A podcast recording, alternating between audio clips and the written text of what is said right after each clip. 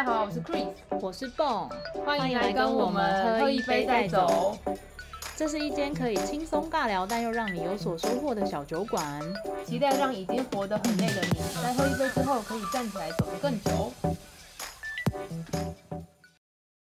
啊，欢迎回到喝一杯再走。那我们这个节目呢，就是希望透过一些轻松有趣聊天的方式，跟大家聊聊职场啊，跟人生。没错，对，但虽然说，虽然说，其实我们是想要用轻松一点的方式啊，但每一集就不晓得哇，又讲的太用力，然后来宾也分享了很多，所以欢迎大家，哎，就你喜欢的话，可以订阅我们频道，然后常常来跟我们的社群啊，Facebook 来留言，来跟我们交流一下。那我们今天呢，今天今天应该算是喝红酒的时间吧，对吧？天吗？应该应该可以，应该可以这么说，可以，对，因为很适合。虽然说我们一大早就在喝红酒，而且今天很不好不容易就太阳出来了，感觉就是一个可以在阳台啊喝个小酌啊，然后聊天的这个天气，我觉得很赞。那为什么说喝红酒呢？因为我们要聊一个也是最近还蛮夯的话题。我们上一集聊了李克呃李克太太嘛。不知道大家有没有听到？如果没有的话，可以去就是听一下上一集我们聊的内容。那今天呢，也要聊一个很慌很夯的这个议题，就是理科太太的课程是募资的，所以所以我们就要来聊一聊募资这件事情。呃，不知道大家有没有注意到，现在其实很多的商品或者是品牌都会透过一些募资的平台。然后透过我我自己觉得啦，我个人观点，他觉得我觉得就有一点像是预购的形式，呃，厂商品牌可以先确认一下这个东西有没有市场，有真的有人买了，或真的有人要买了，他再去执行一些可能制造啊，或者是上架之后上架在其他的平台。那对消费者来说呢，他也可以用比较便宜的方式，便宜的价格，然后买一个。呃，他喜欢的东西，这样我觉得这个模式基本上我来看是还蛮双赢啦。不知道不有没有观察到？哎，最近募资其实蛮夯的，然后有很多东西都用都透过这个方式在做。你有你有看到？觉得连连那个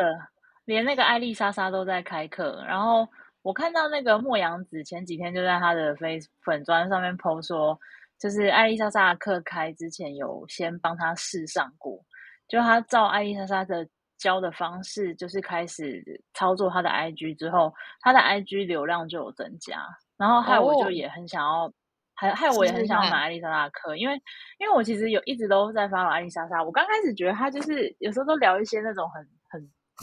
蛮蛮白痴的，比如说像他之前还有去开箱，他好像去日本吧，就是去开箱那种日本的那种情色情色文化的店家。然后还有就是。他常分享一些很，他都他都分享一些很冷门的，然后又很奇怪的东西。然后后来就发了久，就觉得他蛮一开始他聊的东西，其实他他出道的时候聊的东西都蛮新三色。坦白讲，你如果去他的那个 YouTube 频道，往往往前几年他刚开始的影片话，其实都跟交友软体、交友 APP，然后跟呃情色文化都比较有关，就是讲一些比较辛辣的内容。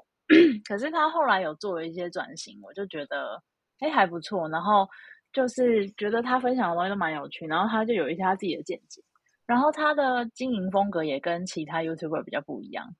然后后来就开始看到他就是也事业越做越大嘛。然后后来就买房子，买了房子之后，然后又住了一段时间，又换了一栋房子这样。然后就想说哇，做 YouTuber 真的有这么好赚？这样就是房子一栋接着一栋买这样。然后，可是我就觉得蛮有趣。然后是那天看到莫阳子，我是昨天还前天看到莫阳子发那一篇贴文，然后我就觉得，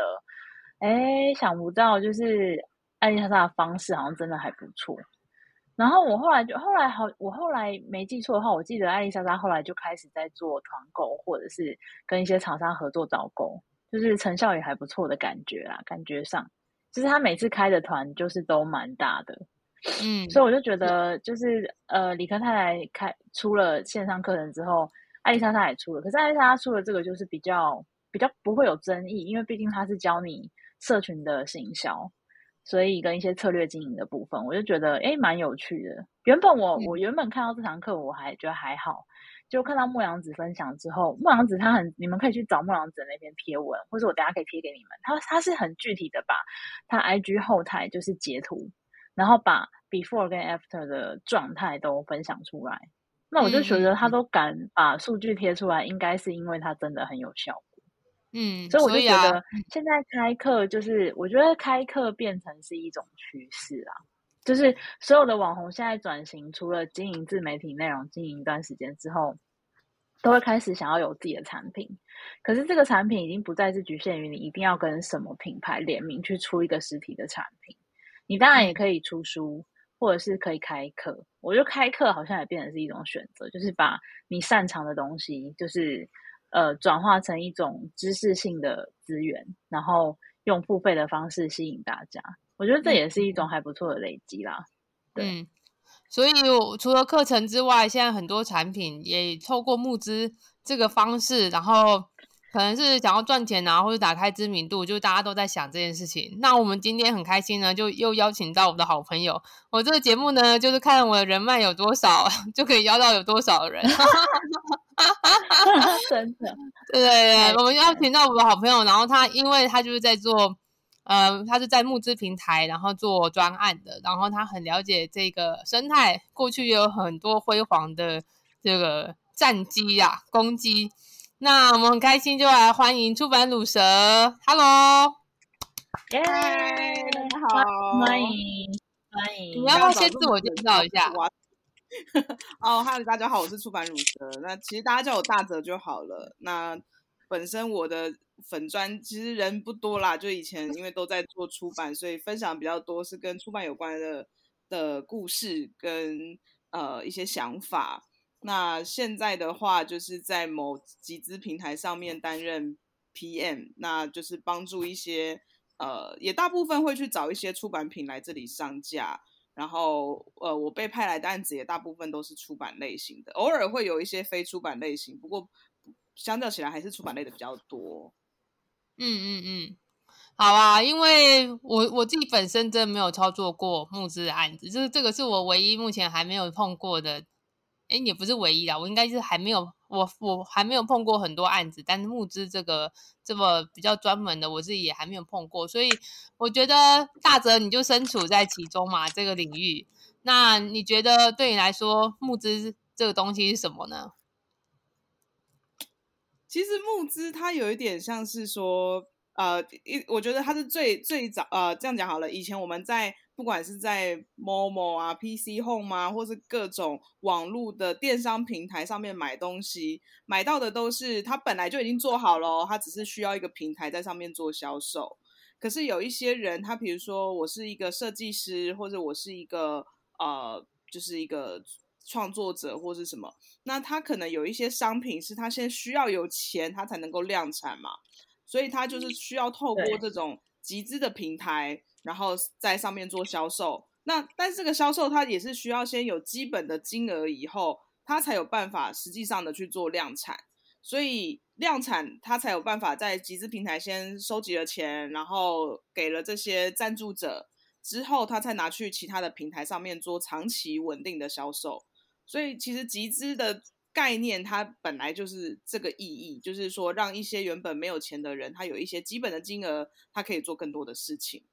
对，这个是集资的本意啦。不过，其实因为这几年大家也都知道，说集资平台上面，它可能比如说它抽抽趴的比例比较少，因为一般的电商可能就是二三十起，二二三十趴起跳，甚至更高嘛。可是群众集资平台 maybe 就只有几趴，八趴而已。我们的我们家是八趴。那对于一些品牌而言，他想要打一些新的东西，然后再加上因为集资平台会有一些极聚众的可能性，因为你你不管你今天是在某某 PC Home、虾皮任何地方上架，它是太多通路了，你不会有一家独一单一通路是集资性呃集中性的去扩散。去曝光，然后去去有点像放烟火那样，就是都集中在同一个地方，它都是分散性的。可是集资平台的一个特性是在于说，你在这里做上架，然后你的平台在第一时间你的那个销售打开的时候，会有一坨人这样唰这样冲进来，你知道那个爆发力很强，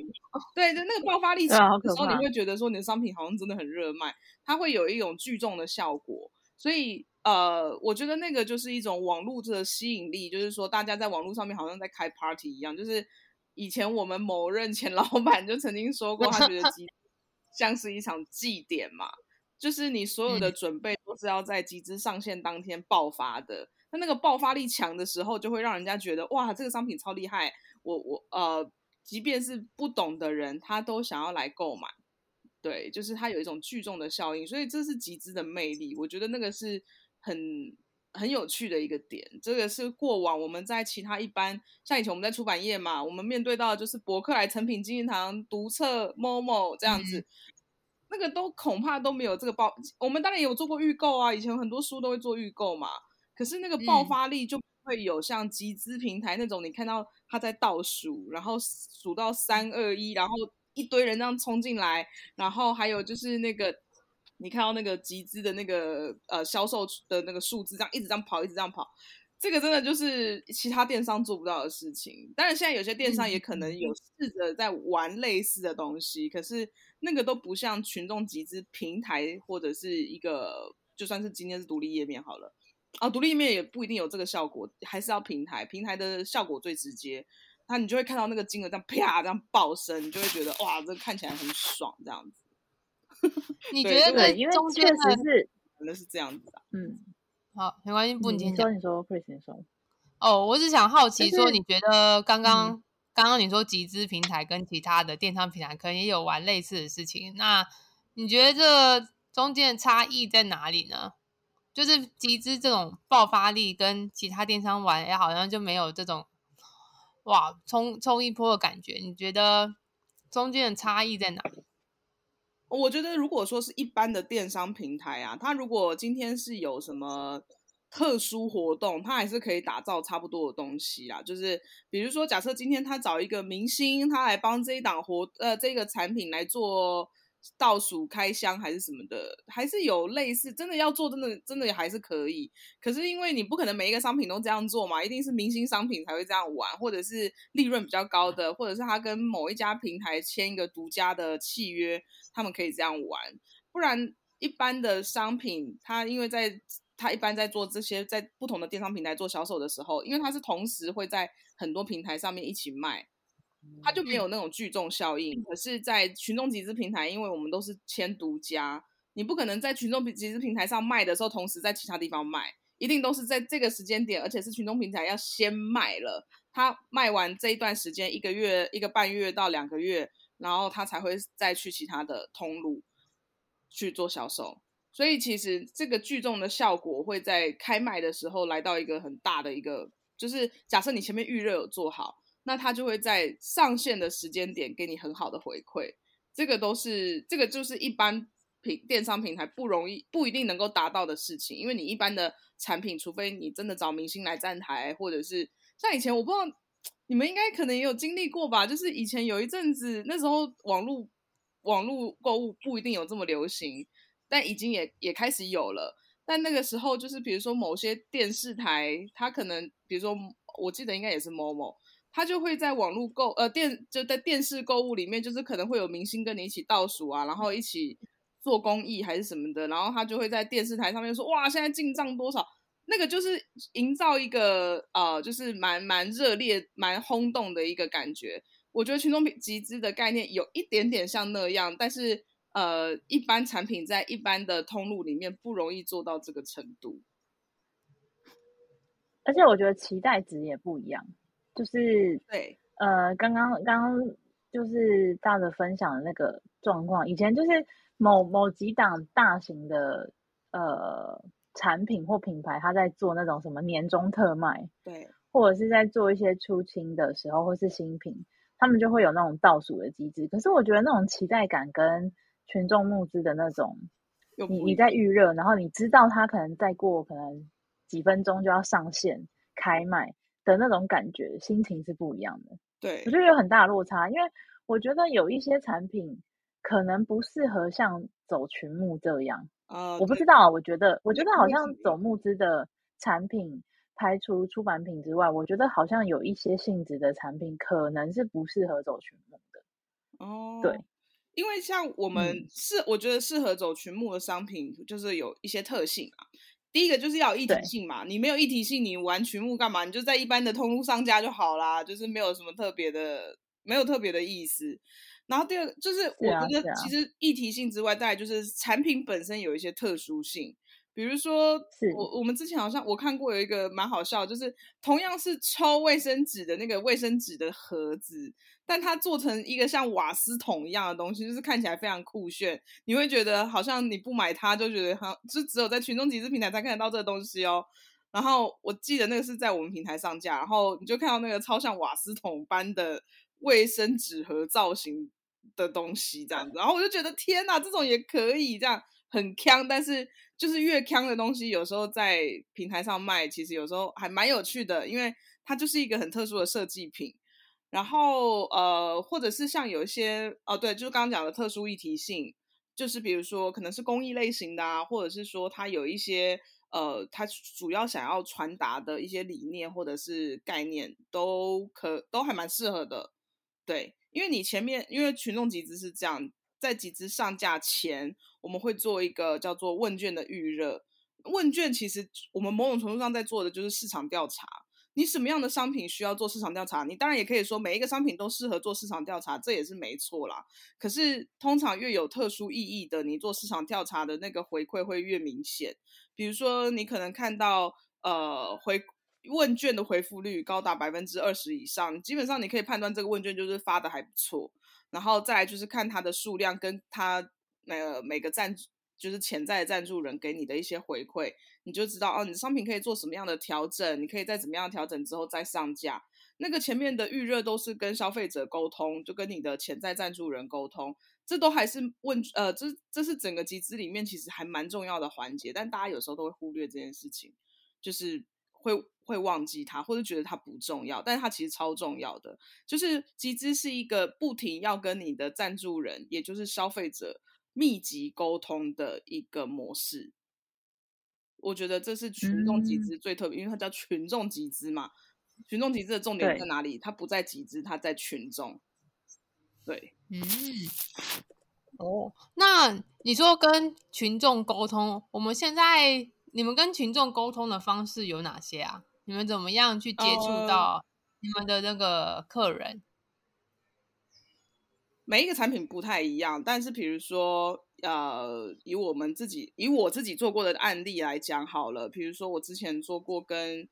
呃跟书有关的日历啊，或者是跟电影有关的日历啊。其实当然一般来说，我们当然就是这个粉砖就有自己固定的消费者，这是一个。可是你前面发的问卷，其实就是在跟他本来就有意愿想要购买的人做沟通。那你可能会跟他讲说，哦，我这次会搭配什么商品，我的主轴是，我这次的日历的主轴是什么，然后呃，你可能就是已经在发讯息给他，已经散发讯息给他了，然后甚至你可能会有一些还会再做更深度的研究，比如说，呃，我记得之前我们在做某某档日历的时候，因为做很多年了嘛，所以其实。也会怕说消费者不太喜欢今年的主题，所以我们就会再做更深入的消费者访谈，就是除了他填写问卷之外，但针对今年的主题他喜不喜欢，然后呃他过往购买了几年，我大概都有做过一些呃比较深度的调查。那也有访谈这样子，所以你就会知道说，哦，他们这些人对于今年主题的喜好程度，或历年来他们的喜好程度，大概都可以呈现的出来。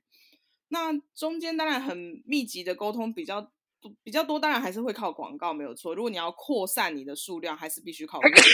但是如果呃你需要深度的谈的话，其实还是有一些消费者在中间的过程，他就会给你一些 feedback。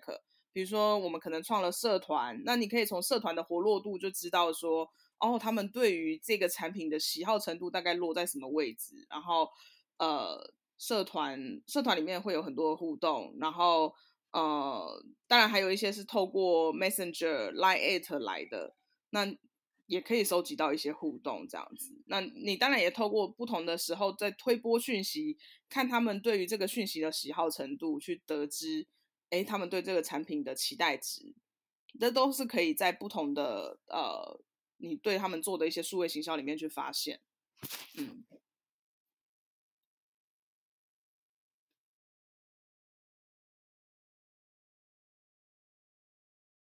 对啊，我觉得现在科技很发达，然后确实有很多方式可以跟你的消费者做互动，然后这一块在群众集资这边真的还蛮重要的，因为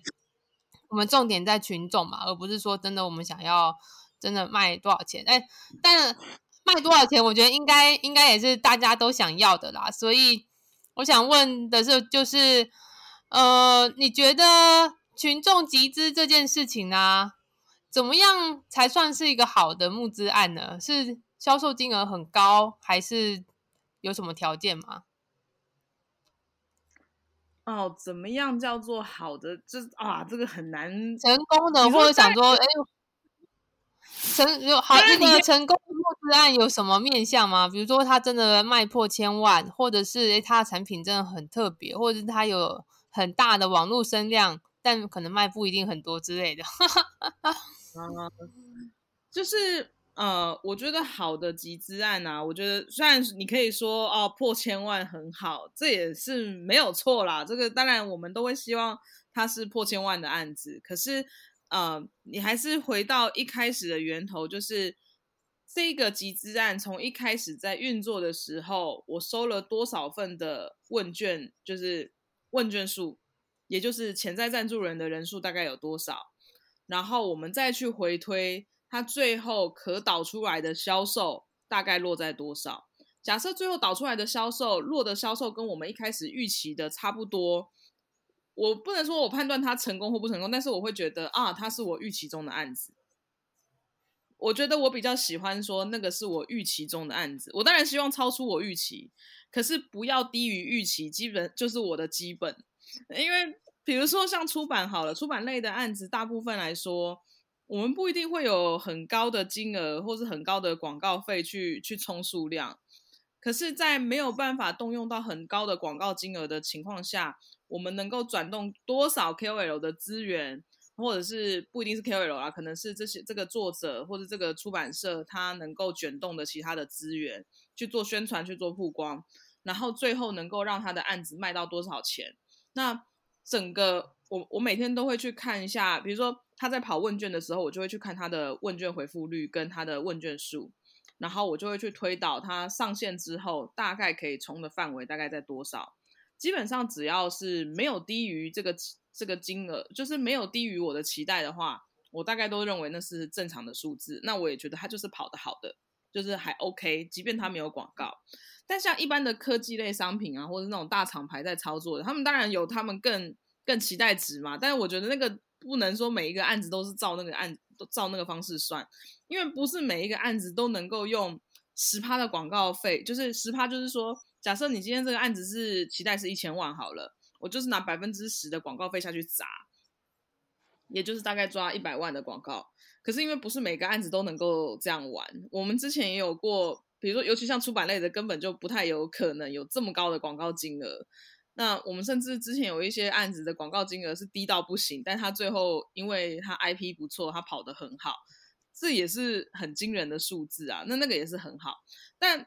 好当然是比不完的。但是我们就是有一个基本值，知道说 OK，因为这个问卷数收到多少，所以最后假设他跑出来的金额大概落在几万、几十万到几十万之间，我就会觉得是一个很不错的数字。然后我之前也有遇过一个案子，是他是个人，他是漫画家，然后他来出书，他自己出书。哦，他的案子很妙，就是他是自己画，然后他也没有办法投，他也没什么钱投广告费，啊，几乎是没有钱投广告费的。那那问卷的数量收的其实也不是太多，可是我还是觉得，哎，可以上架看看。哎，结果他最后转动出来的数字跑得还不错，因为他有一些高单价的商品去去冲他的数字。那他有一些什么？比如说他的真机描绘，就是比如说他是漫画书，但是他有出一些商品是那种，呃，他的有点像是他的亲手画的一幅画这样子。那可能就有些人想要购买他的画，也那个量也冲的不错这样子。所以他的最后的案子在没有广告的情况下，他也跑了五十几万。那你说那个在群众集资平台上，它当然是一个很小的金额啊，很小很少。可是呃，他光是没有广告费。单一个人可以冲到这个数字，而且前期问卷也没有收到这么高的情况下，我会觉得它就是一个很好的案子，超乎我预期。对，大概就是我觉得跑得好的案子，不如说是跑得符合预期的案子多，对我而言是比较有安全感的。对对，嗯，那你你觉得可以跑出合乎预期的专案？你觉得有有哪些条件比较有可能达到这样的结果？预期啊，对啊，这一题还蛮重要的。对啊，因为我相信很多人都会想要做，然后那他们就会想要知道说，哎，我要做哪些事情可以让我的结果也许是比较好的？你觉得呢？啊，嗯，一般基本上来说，我们都会在前，就像刚刚讲的，我为什么一直强调前期要跑问卷这件事情，就是因为。网络上的消费者，他每天在跑这么在看这么多的商品，不管他在哪一个平台，他想要买什么东西，他每天看这么多的商品，你怎么知道他能够想要他？你怎么知道他想要买你的东西？我们必须前期透过一些预热的方式，不管这个预热你是要用问卷，还是用其他呃比较特殊的模式去告诉他们。呃，但最后你都要留下他们的资料，这是最重要的。就是问卷最后的结果都是为了要留下他们的资料，留下意愿，留下资料。当你收集到的问卷数越多，你越有可能去知道他在上线的第一瞬间，他会有转单率大概会是多少。那这个转单率当然都是要计算的啦，就是说我们都有个公式去大约计算说，哦，比如说。问卷收一千份，那它的可能八趴到十趴，有时候不一定会到那么高，有时候是五趴到八趴，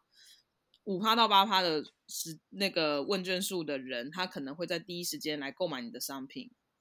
这个大概是我们目前的预期。那问卷数当然收越多，我最后能够在第一时间上线的人来购买的量当然就越大。所以前面你可能就要跟消费者做比较密集的互动沟通，然后给他看你的商品长什么样子，在问卷上面都会呈现出来。这个都是在前面我们会做的事情。那除了这个预热问卷的预热之外，在上线前的每一个步骤，比如说你可能推导他去加你的 Line 或者是 FB 的 Chatbot 聊天机器人，其实都是为了让他在上线的时候能够收到通知。但是你可能也会在呃。不管是 Line at 或 chat bar 的时候，你可能就会把它导入到原本你的 FB 的贴文或是 IG 的贴文，跟他讲说什么时候呃，就是你可能会引导他做一些抽奖的互动啊，或什么的，其实都是为了让你的那篇文章贴文率可以有除了下广告之外，有一些自然的触及。呃，它有一系列的流程啦，就是说我其实现在讲的比较像是集资前面我们要做的一些步骤，其实大概就是透过这些不同的数位行销的方式去。扩散你这个商品的在网络上的流传率就是有多高？那呃，这个都是为了，因为每天消费者他在观看这么多的讯息的时候，他不一定知道他对你这个商品有是有兴趣的。可是你只有把这个东西破再扩大了，让他被打到了，让他觉得这个东西好像很被大家期待。好像是一个他上线的第一时间点，他必须要来买的东西，他才会记得他在几月几号的时候，中午十二点或晚上八九点，whatever，你定的一个时间点，他要来这边跟你购买，就是你要去增加，你要在他上线前，你要去增加他的期待值，那他就有机会能够到，就是在呃，就是第一时间的时候来跟你购买。第一时间你上线，然后很快的速度达标了，后面其实都是在做广告宣传了。就是你基本上要先稳住你的基本盘，就是让这些人能够在第一时间内达标。比如说，不管你定的金额是多少，十万、二十万，甚至有人三十万、五十万都有。就是，那我我们都会建议他啦。我们其实都有个基本数值，也就是你这个产品假设是本来就要卖的，你不要定太高。有的时候，假设你。呃，你当然也有人定很高，这也这其实也没什么关系啊。但是我都会跟我的赞助人说，呃，我都会跟我的提案人说，呃，如果你有把握，你就是会卖的还 OK 不错，不管多少你都会卖的话，那我觉得你价格低一点，低一点点没有关系。比如说定个十万，那你很快就达标了，后面其实都是在 support 说哦光速达标，或者是怎么样子，那或者是百万达标，然后或者呃它有一些很漂亮的广告话术这样子，对，就是。但是你越是在第一时间能够达标，或是跑得不错，你后面只会越跑越好而已啦，很少在第一时间跑不好的后面突然跑得很好。也有，不是没有，还是有人后面狂冲团购啊，这种还是有的。但是我们都会希望他在第一时间，在在第一天集资的第一、第二天，他的呃数字拉得越高，那个后面其实那个那个叫什么缓坡效应嘛，就是他那个后面的那个数字，它其实会，嗯，因为如果大家有看过集资的数字，我知道大家可能没有看过，但是如果有机会，你可以看到集资的那个销售曲线的话，你就会知道。跑得好都会是在前面几天，然后后面就会这样子缓缓缓缓的下来，就是普普通通的普普通通的跑，然后最后最可能就是在快要呃快要结束前，可能会冲高一波，可能是团购啦，或者是 KOL 导单呐，或者是其他 KOC 什么的推这些推荐，然后最后一天通常都是在头尾的时候会拉两波高度，那中间可能就是其。有偶尔会有一些 KOL 的宣传，然后带都带进一波这样子。好，那我接下来要问一个比较辛辣的问题，就是我知道现在 现在其实行销很难做，对各家厂商都是，对各家品牌都是，然后经济又不景气，那你觉得募资这个渠道这个方式对于品牌来说是一个救赎吗？救赎是一个好沉重的字眼哦。呃，我觉得说救赎太沉重了。我觉得它是一个，你讲的简单一点就好。我觉得它是一个很好的方法，就是它是一个帮助品牌，比如说一个老旧的品牌，它有新产品的时候，它可以透过群众集资，好像打出一些东西，打出一些声量，这是一个做法。或者是一个设计师，一个新兴设计师，但是他有些新的品牌、新的新的产品诞生，他可以透过群众集资的方式，让他的声量，因为他那个时间点是最集中销售的啦，所以他是透过群众集资的方式，让他的声量整个爆发出来。我觉得这都是很很有趣的方法。但是你说到救赎，我才觉得这 有一点太重了，过于沉重，太过于沉重，过于沉重。可是像我们现在，像我们平台上面现在就会有很多那种，呃，比如说他可能本来就已经是很成熟的品牌了，或者企业了，他有一些新品发表的时候，他就会选择用群众集资的方式去扩大它的声量。因为一般来讲，大家就会觉得，哎，你这东西不就是在其他通路买就买得到了吗？可是他有一些新品牌发表的时候，他选择用群众集资的方式，一样嘛，选择就是聚众效应跟它的扩散性。因为你越聚众，大家对于这个东西的期待值越高，然后在它上线的时候，整个这样爆发出来的那个爆发力，那个是很强的。它大家就会知道说，哦，原来这个东西它可以通过群众集资的力量，把它捧得这么，就是它有点像是被捧起来的这种感觉。但因为就因为这种聚众感，所以很多品牌他们就是那种所谓的呃已经是老品牌了，但它有新东西，它可能就会这样做。那。我我会觉得它就是一个新的方法，然后一个嗯，让你比较能够短时间内扩大声量的方式，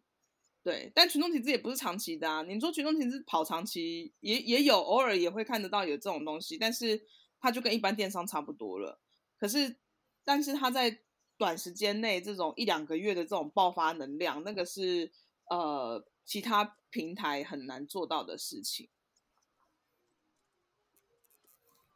那那我我我另外这边也想要问一题，就是呃有一段时间我其实有觉得群众募资好像有点多到课程类的就不算，嗯，就是有一阵子常常看到群众集资的一些广告啊，或者是大家都在讨论，就觉得好像有点多到呃有点太多，就是多到有点。无感，就是不再会有我刚刚前面提到的那种对于群众集资那种哦，我好想买这个东西哦，有一种兴奋期待感。有一阵子就多到我不知道大你们知不知道，大概是去年吧，去年前年那时候有一阵子就突然很多很多，啊各种。然后像呃之前呃也很流行，就是各种每年年底各呃应该是到下半年度就会开始集资的那种各种的可撕式的日历啊，对啊这种，年历啊那种对，对对，然后。多到一个，然后然后我之前因为我就有买嘛，然后我朋友就问我说：“你怎么会买这种东西？你用得到吗？电脑都可以看，手机可以看，为什么要买那个？”我说：“不一样，不一样，不一样。” 可是可是就有一阵子多到就是有点真的 too much 了，就是会不会有这种就是比如说呃某一些产品可能在某个时期就是真的太多，同时太多这种募资了，嗯所以会对于整个呃回收的成效上面有影响。这这个我蛮好奇的，因为那真的就多到看到有点疲乏。对啦，因为说真的，今年日历真的又创下了一个高峰，就是我每年都在做日历，然后今年又觉得天哪，就更可怕了。嗯、对啊，就变很多哎、对，就是，但因为这个时间点，就是会有很多的日历，它也在同时下广告。那因为你曾经来过泽泽的页面，你之后就会被一直类被打到类似的广告打到，被打到这个也因为你你的你的 pixel 被抓住了嘛，所以你就是会被广告的这一群，而且因为你又有买过的话，你就是更会被打到，这样这这没办法。对，可是打到极致哎、但是就是我觉得有趣的点就在于说，其实我们每天也都被各种广告洗脑啊。那到底呃，是你比如说，就像我们每天被各种广告洗脑，可是有的时候还是会看到一些觉得你可能觉得还蛮有趣的，就像日历，你看到有上百种好了，可是会吸引你真正想要买下去的，可能也就那一两本。然后我对啊就是比较夸张，我今年不小心买了五本这样子，哇 一，年都，哇，你说今年吗？今年也太夸张了吧？但是真的就是那你买太多了吧因？为我是在做试调了，我自己在做试调，我对我自己做哦试调，就是即便广告这么多，或者是即便我的呃我自己也在做日历，我就会想要知道哪些日历是我在看完它的广告文案，或者看完它的集资页面之后，我真心会想买的。我就试着让自己买下去，我也知道是花钱，但是我知道早睡早罪受，可是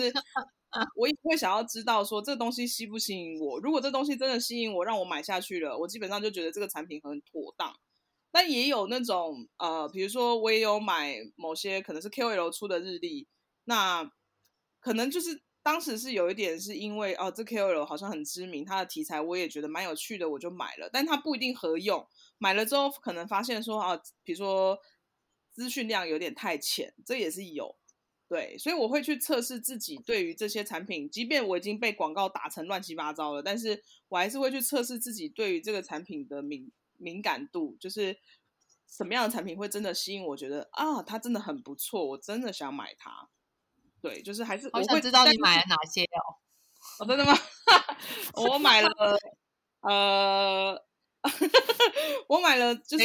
但是我我们家自己的日历，我自己有买，对，就是嗯电影的日历嘛，然后还有买亲子日历。那因为我自己有小孩，那我其实我觉得亲子历做的比去年更好了，但是他今年销售没有起来，我觉得有点可惜。然后还有哦顾客的日历我也有买，然后还有那个手撕地球历，有没有？就是它是一个地球的那种哦你有买，那个很买那个很酷哎，那个超可爱的对那个是我哎。跟我朋友一起买的。那个本人，那个本人好看吗？就是啊，我还没收到，我还没收到，我要问我同学，啊，我我我是跟我前也是另外一个前同事一起买的，对，然对啊，好后想知道它就是看起来怎么样。对啊，然后还有真屌力，真屌力真的是我 support 他到底耶，我还花钱跟他联名，因为他有一个他有一个方案是那个就是你可以跟他联名合作。然后我就是花钱联名啊，就是用出版乳蛇变成一只屌这样子，很适合吧？好酷好欸酷哦蛮适合，蛮适合，没错对，我。很可爱，我可以蛮这个适合蛮有超可爱，超喜欢的。但那个就是出自于我对这个插画家的支持啊，这个这个完全是支持，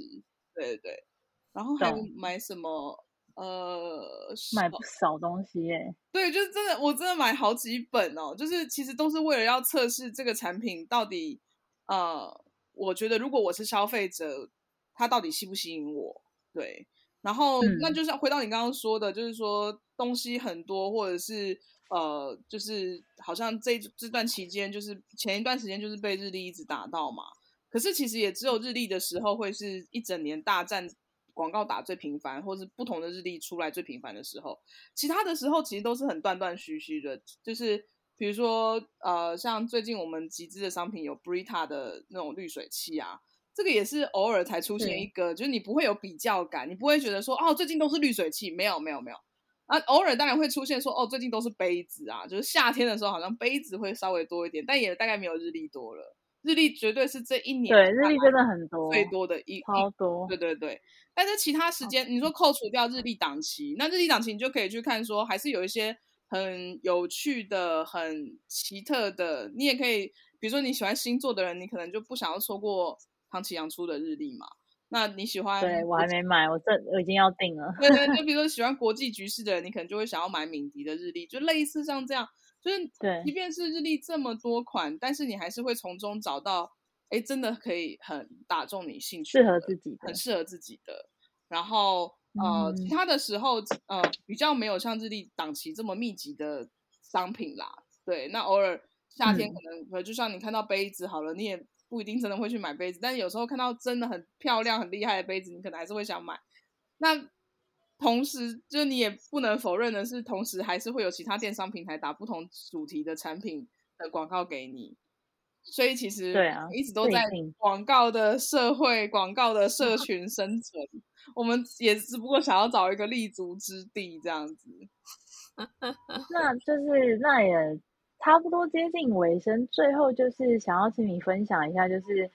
刚前面 Chris 在开场的时候有介绍到你有很多很辉煌的群目的那种战绩啊，还有经验。那做了这么久，对战功，你做了这么久，你有觉得嗯，做群群群众募资这一块有带给你一些什么样子的体悟吗？就是或者是你想要送给，因为我觉得我们的听众。也许也有那种对群牧这个产业很好奇，想要投入，或者是说他可能也是，就是他就是在搞设计的，然后他现在就有东西要上，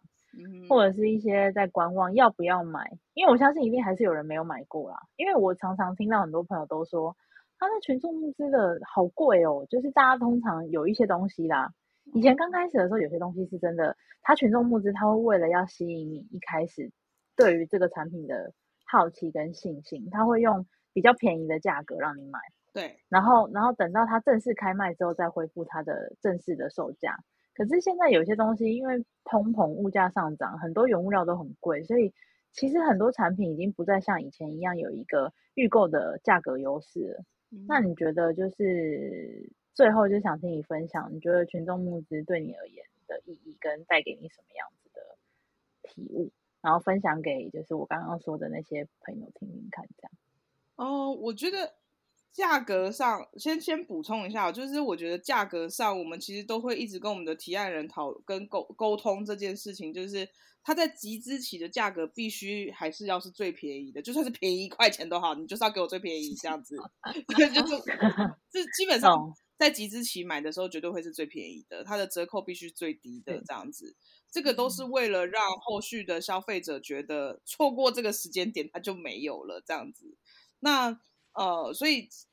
无论说物价怎么样的涨，就像今年日历的关，就是今年因为乌克战争的关，乌俄战争的关系嘛，所以今年的那个呃纸价有明显的，就是从第一季涨到第四季，就是一直都在涨，明年还会再继续涨下去。对。所以，比如说以日历来说，确实你会看到日历的价格比起前几年会再高一些些，但是高很多啊，对啊，都高很多。对，但这是正常的，因为因为指价在涨，本身它就在涨了，所以没有办法再嗯更低这样子。好，那你说集资带给我 什么样的意义吗？我我觉得是因为过去我的产业、我的工作都是比较是 B to B 的。呃，比如说，虽然同样是出版业，可是以前我们要对的窗口都是通路嘛，我们很少需要主动对到消费者。可是群众集资让我有一个很深刻的学习，是怎么样跟消费者沟通，就是我怎么样在，就是以前我们只要跟通路沟通就好，让通路买单，通路下单量高，那他们去跟消费者沟通。对，当然我们也有跟消费者沟通的时候，但是那个几乎少之又少。可是群众集资的每一项每一个产品都是你要跟消费者直接沟通的，包括客服你是直接沟通，出货是直接沟通，然后你就是要直接被消费者骂这样子。这个就是这几年来我一直在学习的东西。可是这个是最真实的，就是我觉得通路的声音不一定能够反映市场的声音，但是消费者的声音绝对能够反映他最直接的意见。这个就是我觉得在群众集资里面可以玩到最好玩的事情，包括不管我是为了这个产品，我做了直播，我做了 podcast，我做了任何的宣传、销售、带动的任何事情，你都会在第一时间内收到消费者最直接的回馈。呃，这个是过往我们在跟 B to B 的通路端这边我们取得不了的东西，然后我觉得这个是群众集资里面最宝贵的经验。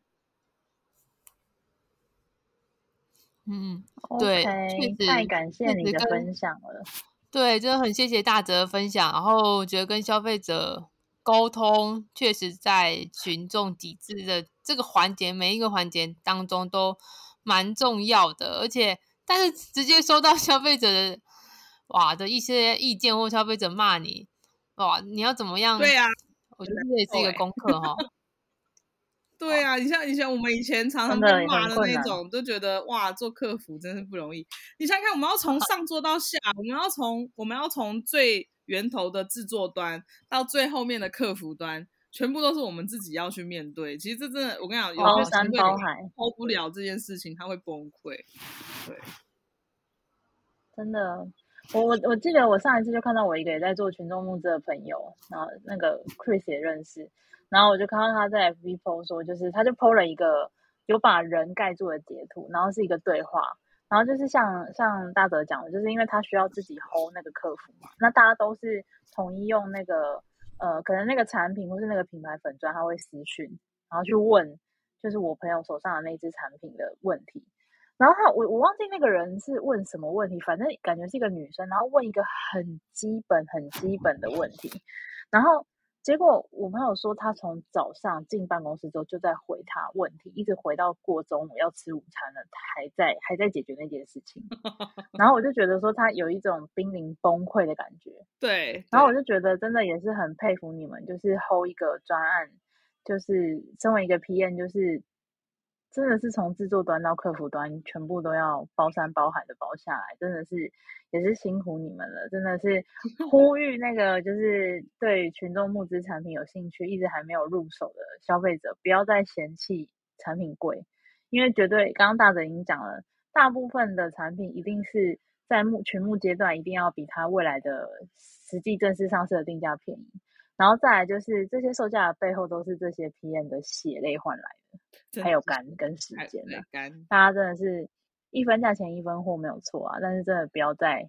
不要再不要再说很贵，其实都是有原因的啦。那对个成本都是无形的累积叠加在里面的。真的，那我们今天就谢谢大泽，就是接受我们的那个邀请，然后希望下次还有其他主题，或是你下次有什么新的专案、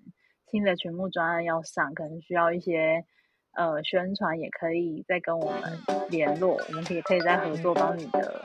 未来的案子可能开一个主题来分享给大家，这样。好啊，好，谢谢谢你了谢，谢谢谢大谢哲。谢谢。好哦，那好再等我们下次见喽。好，下次见，拜拜。